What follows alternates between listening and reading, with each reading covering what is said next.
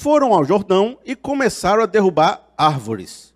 Quando um deles estava cortando um tronco, o ferro do machado caiu na água e ele gritou: Ah, meu senhor, era emprestado. O homem de Deus perguntou: Onde caiu? Quando ele mostrou o lugar, Eliseu cortou um galho e jogou ali, fazendo o ferro flutuar. Eu vou dizer o sentimento que me dá o texto, pelo menos honestidade. Me irrita. Me irrita. Que eu tinha um amigo, quando eu era mais novo, que tudo que botava na mão dele quebrava. Tudo, podia botar um negócio na mão dele que ele quebrava. Foi tocar um instrumento da igreja, quebrou o instrumento da igreja. Foi uma vez, não, tudo. Pegou um carro emprestado do irmão na igreja bateu na parede da igreja. Parece, parece rapaz, dá uma raiva desse rapaz. É, é rapaz que perde machado no meio do lago, sabe? Aí, uma vez ele pegou o, PlayStation emprestado, aí foi jogar na casa dele, ligou o 110 no 220, aí queimou o videogame. Eu falei, não pode. E, e, e não, não presta atenção no videogame, depois foi pedir para orar, para ver se Deus consertava o, o, o videogame, para ver se Deus pegava o machado de volta do lago, certo?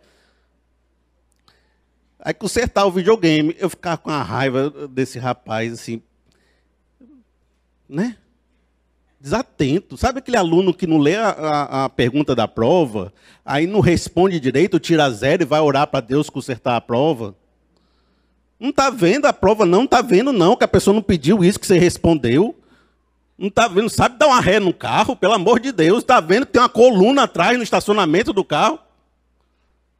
Tem uns filhos da gente que às vezes né, vai envelhecendo, vai ficando assim. Está grande e você diz, rapaz, tá vendo não, rapaz? A porta do carro, bateu a porta do carro da parede. Desorganizado. E me irrita. Eu acho que, que é pouca coisa. Já pensou? Tu está no teu trabalho, teu filho liga para ti e diz assim, mãe, um negócio urgente. Estou desesperado. Vem para casa correndo. Você acha que o menino morreu? Tu acha que caiu o armário em cima, quebrou os vidros, enfiou na goela do rapaz? Tu acha que enfiou uma faca no irmão, que entrou um ladrão na tua casa? Aí tu chega em casa e diz assim: Não, é porque eu joguei um martelo, caiu do outro lado da casa e está lá no vizinho. Está lá no, no rio que passou. O que, que tu, como mãe e pai, vai dizer? Vai dizer assim: E tu não foi lá pegar, não? E tu não mergulhou não para ir atrás desse, desse, desse martelo? E que, que diabo é isso? Que você tem que cortar uma árvore o negócio cai no meio do rio que você não consegue pegar. Tá brincando de jogar o martelo para cima, o machado para cima?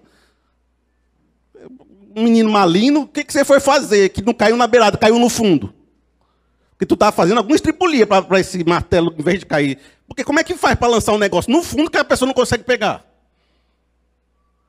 Rapaz, sabe o que você devia fazer? Pagar esse dinheiro para o rapaz que você pegou emprestado e ficar devendo, para você aprender a não deixar de ficar emprestando a coisa para os outros e não ficar pedindo a Deus para resolver os problemas que você causou. Tinha uma amiga, ela dizia que na igreja tinha que ter um ministério assim. Botavam umas pias para lavar, assim, um atrás do outro, assim, ó. Aqui na igreja, um atrás do outro. Aí quando a pessoa viesse com um problema desse, ele dizia assim, ó, você tem que ficar ali nas pias para lavar, lava umas três horas de louça, e não vem perturbar Deus com teus problemas de machado que caiu no lago, não. Porque é problema pequeno. É problema de gente que desatenta. É problema de gente que não soube cuidar da vida. A gente se incomoda com passagem bíblica que o pessoal abusa de Deus, faz essas coisas pequenas. A gente, a gente, a gente começa a querer dar uma aprofundada na passagem para ver se salva.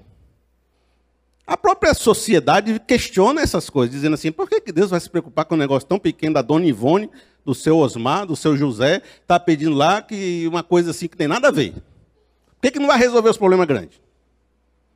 Aí, quando a gente olha essa passagem bíblica, a gente diz o quê? Não, é porque machado era caro, naquela época era, não tinha essas ferramentas todas, por isso que Deus fez, porque tem que botar um peso, né? O Playstation do meu amigo era caro também. Ele quebrou do mesmo jeito, eu tenho raiva do mesmo jeito do, do, do negócio. A outros vão alegorizar a passagem. Não, porque o obreiro que perde o machado é a pessoa que trabalhava na igreja e deixa de trabalhar porque perdeu o seu machado. Aí o pecado levou para o fundo do lago. Aí quando lança o pau, é o pau da cruz de Cristo que tira o pecado da pessoa. Quer alegorizar para ver se salva, entendeu? Mas o texto não está dizendo isso não. É só o rapaz mesmo que era desatento e jogou o negócio no meio do negócio. A gente tenta salvar porque Deus não é, não pode. Deus não pode cuidar de uma coisa tão pequena. Uma coisa tão insignificante. Vai lavar uma pia, rapaz. Vai trabalhar para ver o que é bom. Mateus 6, 26. Eu quero ler dois versículos com vocês que diz o seguinte: 26. Observe as aves do céu. Não semeiam, nem colhem, nem armazenam em celeiros, contudo, o Pai Celestial as alimenta. No 30, ele dá um outro exemplo, ele falando da erva do campo, dos lírios que se vestem como Salomão se vestia. Se Deus veste assim a erva do campo, que hoje existe e amanhã é lançada ao fogo, não vestirá muito mais vocês, homens de pequena fé? Ora, se Deus se preocupa com um passarinho, e todo dia o passarinho tem o que comer, se Deus se preocupa com a erva que tem uma, uma, um tempo de vida curto, muito mais vocês não são importantes para Deus? Deus se preocupa com toda a sua vida porque Ele te ama e Ele não faz uma diferença, se ele, ele não julga se o seu problema é pequeno demais. Se você está dizendo que está muito aflito por causa de um machado. Deus não faz esse julgamento. E esse texto bíblico diz: ele se importa com a pessoa que perdeu um machado, mesmo que seja um rapaz desatento. Meu amigo, Deus se importa com você. E aquilo que para você pode ser uma pequena coisa, pode ser uma grande coisa para Deus. E aquilo que para o outro possa ser dizendo assim, ah, pai, vai lavar uma pia. Para Deus pode ser muito importante. Ele entende a sua dor. Ele entende o que você está passando.